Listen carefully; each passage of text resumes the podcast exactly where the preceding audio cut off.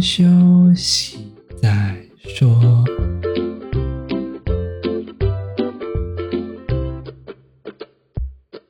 大家好，我们是先修身，我是聪聪，他是铁总。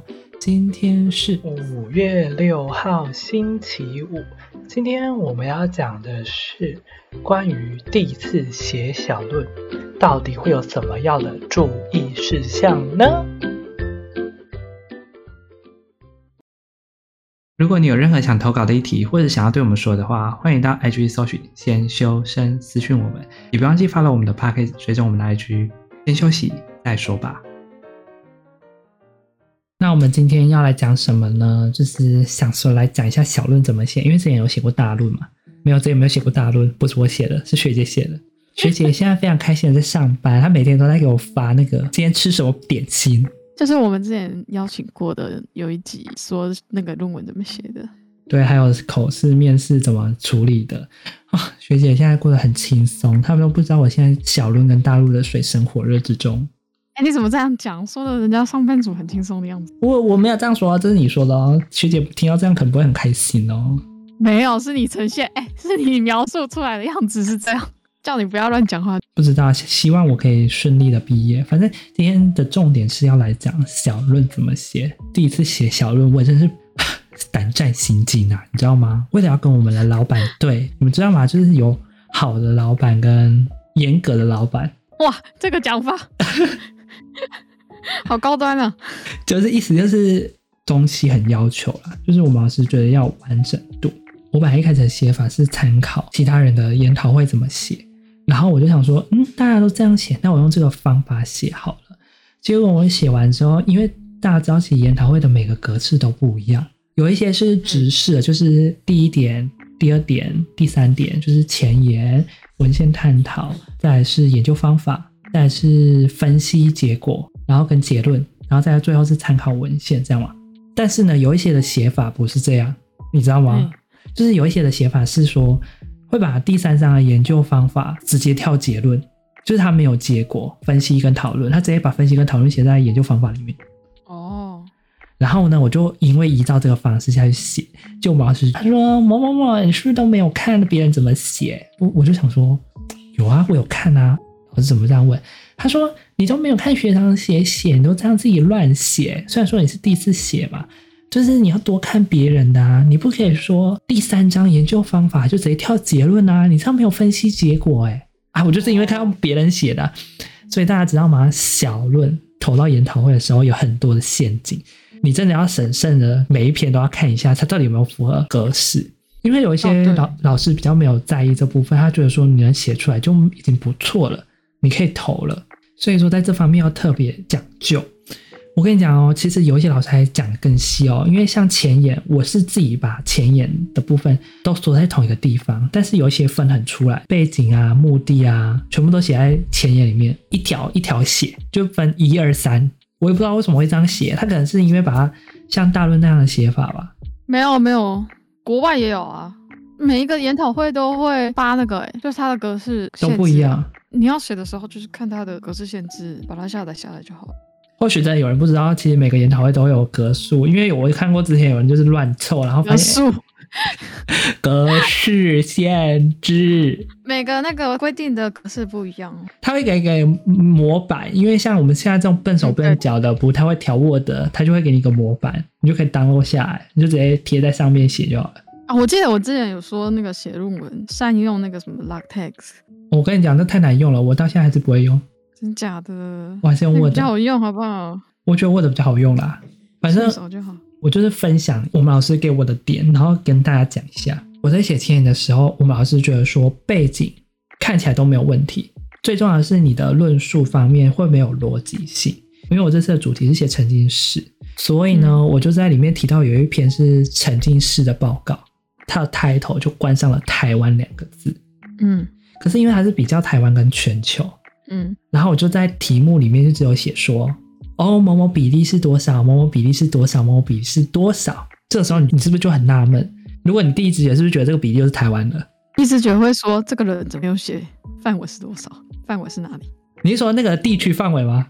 对啊，我第一时间就会说啊，这个比例的那个样本是哪里？然后你知道我也我也很白目啊，我就是讲只想讲全球而已，然后我就在上面写哦，然后我们老师就问我说这是哪里的比例？我说全球啊，他说某某某，你这样写很怪，你明明就是在台湾的报告书里面，怎么会提到全球呢？说哦，老师，因为你没有讲台湾跟全球比较啊。他说你这样写就不对啦，你应该全部都给他写出来啊。然后我就想，嗯，这不是大家都应该会知道的事情吗？你觉得你在写的时候会思考到这么多吗？我会思考到要写它的样本是哪里，有没有关系？这样如果没有关系，我就把它扯上关系。是这样哦，只要能够扯上关系，那就是有关系啊。是这样。我本来的想法是因为我想说，大家应该都只想看那个数据而已，我就随便抓一个数据出来给大家看啊，然后就会发现说，你这个你是高中生在写论文是不是？你什么意思？不是大家都喜欢看数据结果，我就把结果抓出来啊。你要解释说这个数据是从哪里来的，是为什么这个数据啊？哦，我有解释啊，我就说我从那个报告书得到的线上游戏展览跟主题乐园的比例是多少。结果呢，嗯、我们老师说这是哪里？我说全球啊。然后我老师就报一个问他说，为什么在台湾的报告书里面会有全球的比例？我说哦，因为台湾没有比较啊。不是大家都知道吗？就是一看就知道，可能是全球的比例啊。就是没有没有没有这种东西是要写的，有要写这么细哦。因为我那时候就想说，不是不是就掰一个比例出来就好了，让大家哎哎哎哎哎，怎么又掰一个比例？不是，我就拜头就是它里面被定的很惨。对，它里面就提了很多很多很多很多，然后我就随便抓了一个出来。我觉得这个数据是有用的，就很像断章取义。哦，你自己都讲了，有有？你在你在断章取义啊！你如果是那个以前我们大学那个指导教授，你应该会被刁到很惨。前面某某结果，然后产生了这个东西，然后最后导致这个结果，然后我就是前面这个东西我也不讲，后面这个东西不讲，我觉得中间这一段话讲的非常有理，我把中间这段话抓出来。天哪，昧着良心！哎，你不要写论文，拿去当记者。蛮有道理的。我没有，我没有说每个记者都这样哦。哦，记者可以可以发那个，可以发那个发函告他。没有，没有说每个记者都。所以说，大家其实，在写所有的内容啊，就是你觉得要必须要有逻辑性。例如说，你可能因为这个前因后果，真的要解释很清楚。论文这个东西就不怕页数多，只怕页数少。嗯，这样讲不对，只怕精准度够不够，就是你要精准，不可以说含糊不清，因为有时候如果口试委员看不懂的话，就会因为这样而问你。再来呢，文献探讨部分，文献不用说嘛，就针对你想要做的研究去做。但是我这个研究真的做很细，细到哦，我们老师就是说，因为我想做沉浸式体验，他那时候就跟我讲说，那你又必须解释什么叫沉浸，什么叫体验，怎样的行为会发生沉浸式体验。然后我那时候真的去把学者所有学者定义的沉浸都写了出来。我觉得应该不用到这么浮夸啦，就是研讨会真的是一个蛮小型的，嗯，要怎么讲？很像一个报告，小型的报告。但是呢，有时候就是大方向就好。只是因为我们老师要求要详细完整，因为他觉得架构完整跟逻辑完整很重要。所以说他就会这样要求我们，所以他就觉得说我们一定要真的把那些定义都搞很清楚，不是说敷衍。我就随便找一两个学者来讲，所以我大概统整了大概八位吧，八位学者的定义，我才真的写出来。只有其中一个定义哦，那文献可能要写三个。像我看到有几个研讨会很夸张哎，你知道那个文献探讨只有两个或一个，这个时候你不会存一个疑惑吗？这样的文献到底是哪里来的？怎么会这么少？当然会被存疑啊，但是它如果有解释性的话，它是可以成为一个论文的，没有错。然后再来，keyword 很重要。如果你的 keyword 有谈到你想要写的内容，请务必在你的文献探讨里面要解释。这是我们老师跟我们讲的，因为我们老师说你给了 keyword，可是你又没解释说那些是什么东西的话，就是你会让人家不明白为什么你要写这个 keyword。所以在文献探讨的时候，如果你真的有写到那一部分的话，请在文献探讨的部分一定要补充这一个部分，不然会让人家有一种，哎，你干嘛写这个？对，你干嘛写这个？你明明都没有谈到，然后就突然蹦出来，这样会很没有逻辑性。这个就跟那个有些人在发文发一个 tag 想要吸引人，但是他发的内容跟那个 tag 完全没有相关性。什么意思？不是有些网红还是什么的，想要招人气嘛，招点阅率什么的，然后他的发文的 tag 就会有一些比较，比如说现在的疫情是一个话题嘛，然后他就 tag 一个疫情什么的，嗯、但是他的发文内容根本就跟疫情没有关系，就只是想招、哦、招人数啊什么的，这样吸引眼球，这样不错啊。什么错？有吸引才有点阅率啊！刚刚 可是你现在是写论文呢，吸引进来就是吸引骂声而已。可是我觉得小论，首先我真的觉得第一要有吸引力，你没有写引力，没有人想要看你这篇论文。哦，你吸引了之后你就完蛋了。所以你的第一那个第一个地方就要写的很吸引别人，就前言。我前言写的非常吸引人呢，就是说哦，现在科技趋势，纲要要写很吸引人吧？没有，因为他们通常第一个不是会先看你的那个摘要。摘要，摘要。那摘要通常我跟你讲，最快的摘要写法就是你去抓你的前言跟你的那个研究方法，然后两个蹦在一起，就可以蹦出摘要了。我是这样写的，因为小论的东西没有像大论要写很多，所以小论的东西抓出来摘要很多时候会跟你的 前言很像，因为东西内容太少了，没有东西可以写，很容易会超过那个字。因为研讨会的摘要没有像论文写那么多，因为论文我记得好像五百字以内吧，摘要有的更少。啊，有的更少，对对，像小论的部分，就是他那时候限定我好像两百还是一百还是三百，忘记了，反正就很少，随便就会爆量，所以我那时候就写删的很痛苦，就是告诉大家哈，摘要这部分，还有这个功力哈，要从小培养，请大家好好训练。对，这个平常做报告就要训练一些啊。再来还有一个问题就是，我也有被老师指正，就是这部分大家特别小心，不要觉得说什么东西都可以放。我有犯了一个蛮大的错，就是举海洋好了，海洋里面是不是有很多动物啊？例如说乌龟，然后螃蟹。这个时候我可能在专注在写乌龟的生态，嗯，但是我放的图是一个海洋的图，里面有其中有一部分有乌龟。哦，重重点不清啊，就是那个精准度不够。例如说，大家在放图的时候，不是会括号图一、图二、图三？我本来就是一个小范围，例如说，我现在只是海龟图。但是我放了一张海洋图，中有一只海龟，这就是你的图片不够精准，嗯、人家会觉得很莫名其妙。你为什么要放这张图？明明就在讲海龟，可是你为什么放了一个海洋图，而不是放一只海龟图？然后，因为我那时候我们很常写小论，也不一定是我啦，可能大家都会有这种情况，就是大家会觉得说，哦，这个东西应该大家都要知道啊，就是它一个很大的范围，大家知道这个很大的范围之后，就会发现哦，有一些范围是包含在这个里面的，嗯。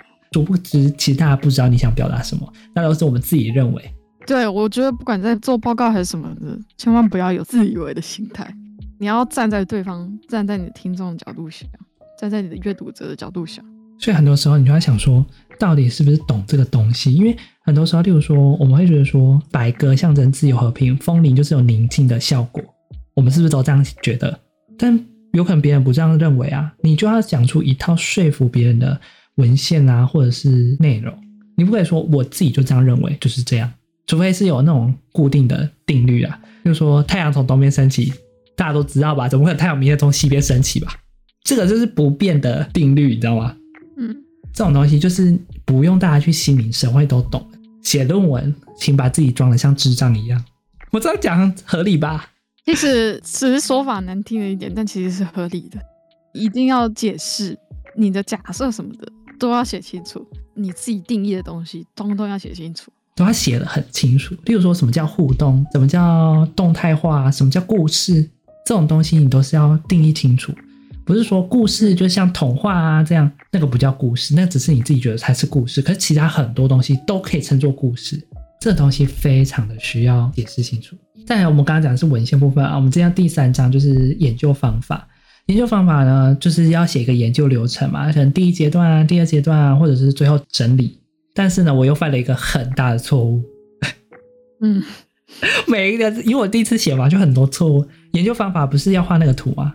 嗯，然后我就画完那个图之后啊，啊，上面不是都会补字吗？嗯，那你知道我写的什么？我写根据第一阶段的文献探讨与分析之后的结果呢，我们透过案例来交叉比对之后，意思就是我我先写说，我们通过第一阶段的文献探讨与分析之后，再进到我们第二阶段的案例比对出来的结果，在最后做一个归纳整理。你看起来是不是都没有什么问题？然后呢？那、啊、请问要怎么做？你有你有听出这个差异性吗？再讲一次。我里面的内容就是说，哦、呃，我们可以从第一阶段的文献探讨分析之后的结果，来运用到第二阶段的案例分析，以此来做交叉比对。嗯、最后呢，我们做一个案例的归纳整理之后，给予沉浸式上的建议跟结论。嗯，啊，请问你觉得这一句话上面有什么问题所在？我一开始是这样写，第一直觉得问题是第一个为什么可以套用到第二个？对，因为里面的方法我都没有写。你知道这是谁教我的吗？学姐，学学姐跟我讲说，不是，因为我本来写这一段的时候，我本来是想要写。看来我还是有，看来我还是有做研究的 sense。不是，我本来我本来要写很长，就是说我要说要怎么做，要怎么做。然后我就因为我第一次写嘛，不知道，我就问学姐，我说：“哎，学姐学姐，要写很多吗？就是例如说我要怎么做，怎么做，要定义什么什么。”他说：“嗯，应该研讨会不用吧？研讨会感觉就是比较松散，应该随便写一点，就大略提到就好了。”然后我就大略提了，然后就被老师念。他说：“某某某，你都没有写要怎么做，是要跟人家讲什么？你这个有写等于没有写啊！”我马上被念。对啊，这感觉就是你自己在写什么东西？你确定可以吗？为什么可以？一定会被质疑的。所以跟大家讲说，你不要用那种。人家用眼睛看就可以看得出来的答案，因为他还是不懂你在干嘛。你这也是逻辑的问题啊！啊，我那时候本来想说写很详细啊，大家都觉得说不用写到那么详细，反正就是一个研讨会小论嘛，就是大概提到就。就算就算不用太详细，但是关键点还是要写出来。有啊，关键点写出来了，就是把图上面的关键点有的字都写上去了。哎，你这是什么关键？所以说跟大家讲，研究方法虽然说。前面是这样，对不对？请把第一阶段跟第二阶段或者第三阶段中间的那些过程怎么做，至少要大略的讲一下，好不好？包含你的定义范围啊，例如说，因为我曾经是定义写在 A 啊，那我就会说，我们筛选那些案例该怎么做？为什么要筛选在这个地方？他怎么选择的？怎么挑的？全部都要写在这个里面，不是说哦，我随便抓三个。虽然说大家可能真的是随便抓三个啊、五个啊、六个啊。但你要掰出一套可说服别人的，你懂吗？前后关联性要写好了。没错，就是你不要写出说哦，我就是找某一个案例啊，就是这样出来的啊，这完全没有关联。人家就讲说啊，你这些凭什么有说服性？关联性写不清楚，就是等于没有说服力。对，所以最简单的方法，你就说近年来的案例，通常都找近年来的案例，就很好说服别人，因为他就是在靠近我们嘛。真的，我看很多人都这样写。你不要不相信我好不好？我看很多案例都写近年来新兴科技呀、所以我们就采取近年来有的案例，近几年、近三年、近五年、近十年。我看发现大家都用这套方法，然后浑水摸鱼过关。我讲的是比较基层的，也有人是真的很认真哦，根据什么范围啦、环境啦、定义啦、技术啊，做一个比较图。他觉得在这些范围内的案例才可以把它做成案例比对，就很严谨。但通常这种会投期刊比较多啦，因为研讨会就是比较小型的，期刊就是比较严谨，你的论述会更加的。也是要也是要看是什么期刊呢？哎、欸，你这样讲好像暗中有话、哦。我们我们不能否认有些期刊就是发来。你是想讲哪个期刊？我没有，可以可以大声跟我说，可以大声跟我说。哎、欸，不然小声说好了，小声说。你在这个你在你在这里小声说，我还是可以听得到的，听得到。笑哎。你的小声就是还是会被放大成很大声，大家就听到。不要陷害我，不是重点啊！可恶，我还以为可以套出你，就是说，哦，那个期刊不好哦，我们就知道，哦，你头来在讲这个期刊的坏话。哦，明明这大家都知道哈，有些期刊就是不是有参考性的期刊，越讲越小声。好啦，我真的觉得就是研究方法，你真的是不要像我刚刚那个那么敷衍，请大家就是内容有什么，像这个人不能写。哎、欸，不要这样，我对很多次，我也第一次写啊，你不要这样。哦，好了好了，大家可以从小论开始练。真的就是可以发现有一些不同之处，就是大家就可以从第一篇的小论看出你在写论文上面会有怎么样的问题。嗯嗯嗯。再来呢，因为我运用到的方法也是网络上找到的，就是如果你真的要研究方法要套用的话，就是你真的要找一个专家或者是有发表过的，真的是有说服力的，不要自己凭空杜撰哦。我真的是看到过有人凭空杜撰呢，然后那个还发表出来，我就想他怎么变出来的？他都没有那个 参考别人的就发出来，这就是我有时候觉得论文很不严谨的地方。就是有时候明明那个他都没有参考别人的哦，他可以变出自己变出一套方法哦，嗯，但是后人还用了那一套方法继续后人去引用哦。我们就论文不是会追追溯源头嘛？我们就去看源头，然后翻到源头写，哎，那这个人怎么都没有引用？他怎么弄出来的？他是专家吗？我们就打一个问号。专家也要有引用啊。呃，也是啦，除非他是一个最前端的专家，大大可能不敢说什么。所以大家真的是在你说明你的方法的时候，如果你有参考别人的东西，一定要写得很清楚，你怎么参考，怎么变化的。怎么从哪个理念来的？例如说，我可能因为它的而衍生出了不一样的设计原型，或者是演算法模型，这些部分真的是都要写得很清楚，不是说我随便抓一个，然后大家看了也看不懂。这个东西真的很重要，因为只要你没有写到这一部分怎么来的，很容易在研究方法上面，就是最后的分析跟讨论，就是第四章分析跟讨论的时候很没有说服力，人家就会存一个问号。嗯就会说，呃，这到底是对的吗？还是错的？我虽然说真的找了别人的方法，但你知道我在这里遇到了什么难题吗？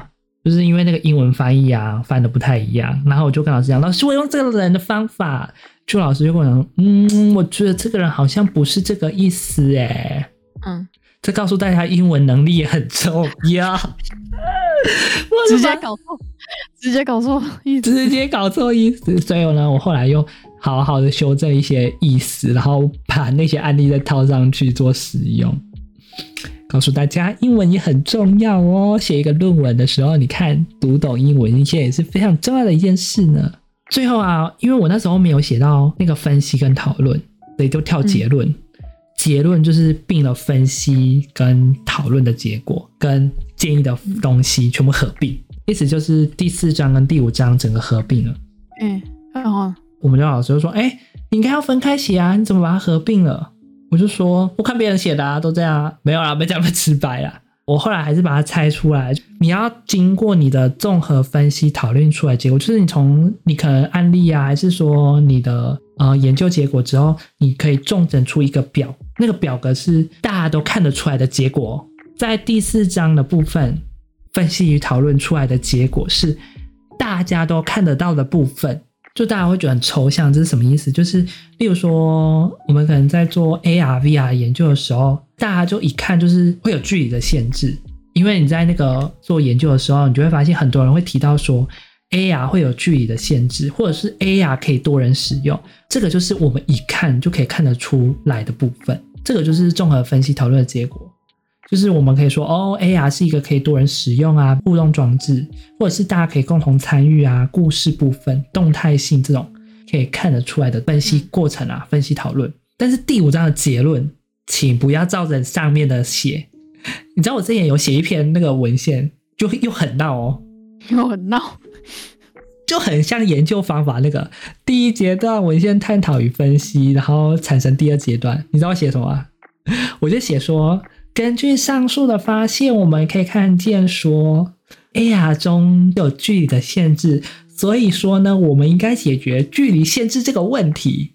你把问题给大家都知道这个问题，乱七八糟，怎么？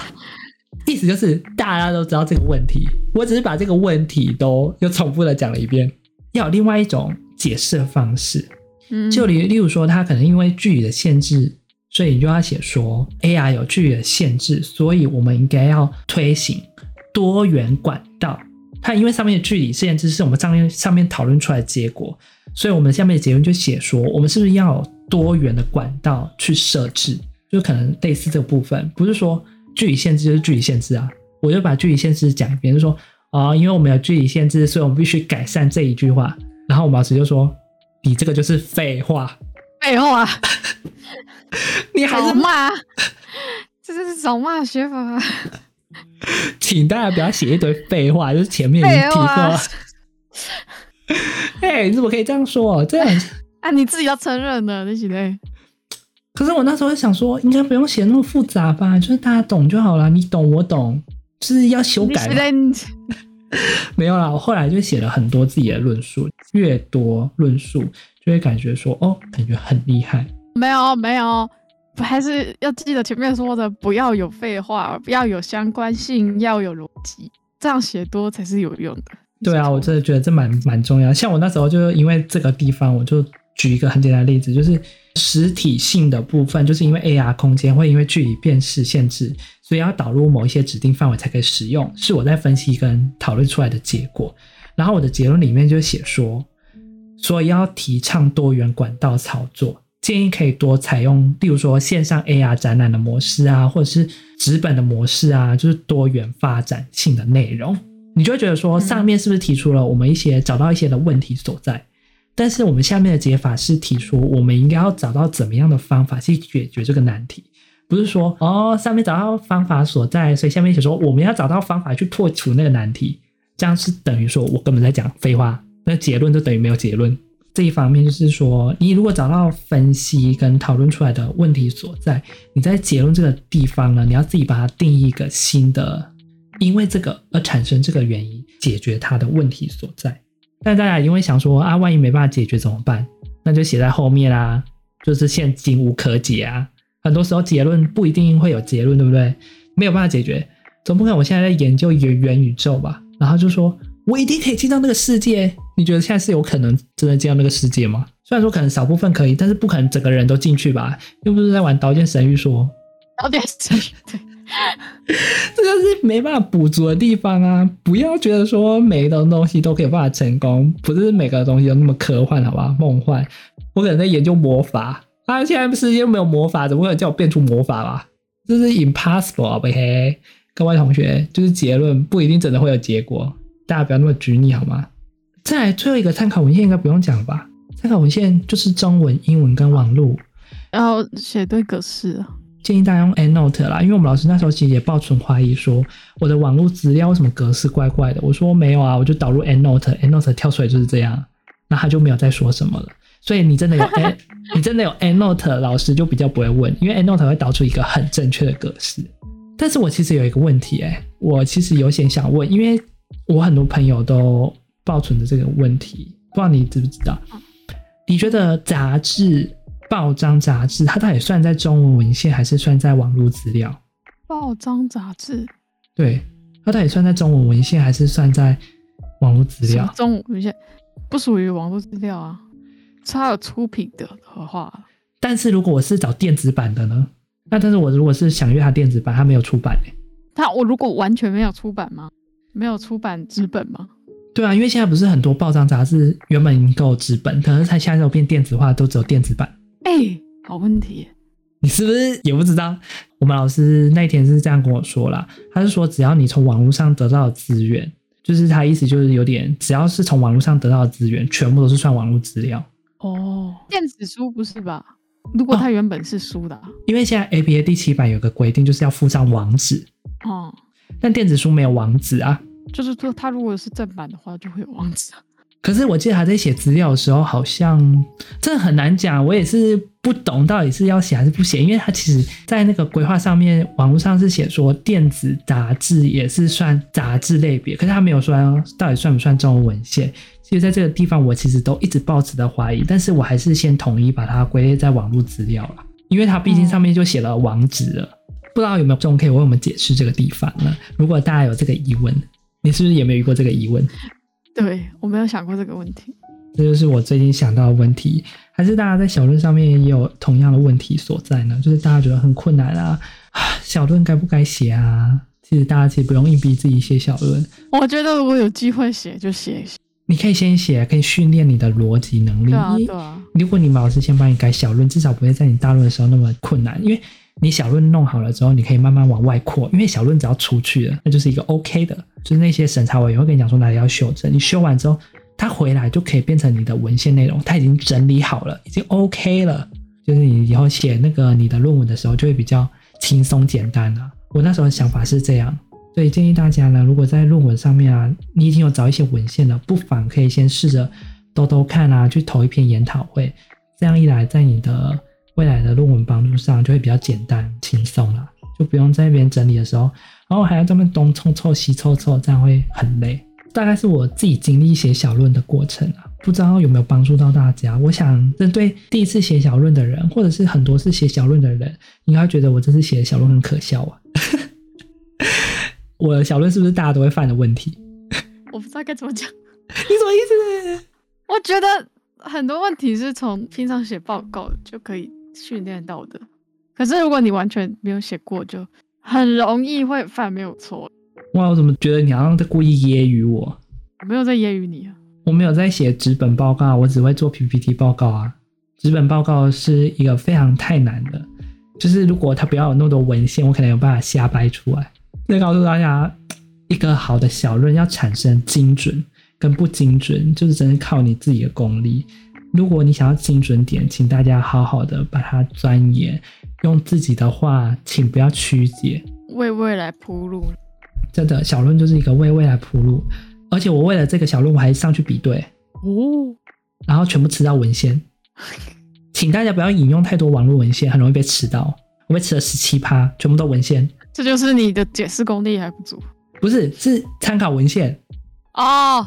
小论是一个很小，所以很容易参考文献被吃到嘛。就是说，如果你真的在写研讨会小论的时候，参考文献大家尽量不要引用网络资料，很容易被吃到。但是如果你在写大论的时候，适时的加入一些网络文献，那是 OK 的。但是也不要引用太多，因为这样会没有可靠性。所以大家在写小论的部分呢，就是给大家做一些参考。就是你可能在这方面要特别着重于哪个部分。如果你是第一次新手写的话，可能会面临到这些问题，就是尽量帮助大家。可能未来还有更多的研究生会踏入这块领域，所以呢，我先跟大家讲说我自己遇到的问题，让你以后在写的时候不会有这么多被老师谩骂的地步，被拍桌子的地方。对啊，好啦，以上就是今天小论分享写作的过程。不知道大家在写小论的时候有没有这样的问题呢？还是说你自己觉得说有一套更好的流程、更好的方法，以及更好的内容、更好的写法，或者是我没有讲到的呢？都欢迎大家来跟我们分享。我觉得真的是小论很痛苦啦。如果你遇到是一个很严格、对格式很要求、对文献很钻研的部分的，真的是要辛苦点。大家在 deadline 之前要好好努力。通常撑到 deadline 之前，老师就会放你了。就 deadline 那一刹那，通常老师撑到 d a y l i g h t 那一下呢，他就会放过你了。但是不是叫大家拖到 d a y l i g h t 再写？对对对对对，你不能这样，你这样老师会觉得你很没诚意，他会不会让你投。所以呢，请大家努力加油吧，为你的小论，为你的大论跨出你的第一步吧。以上就是今天的内容啊！如果喜欢我们的，记得追随我们的 podcast，也忘记追踪我们 IG 哦。不论你有什么大小事情，都欢迎来跟我们详聊。还有，如果你有想听什么样的主题，也欢迎私讯我们告知我们哦。就这样啦，下个礼拜见啦，拜拜。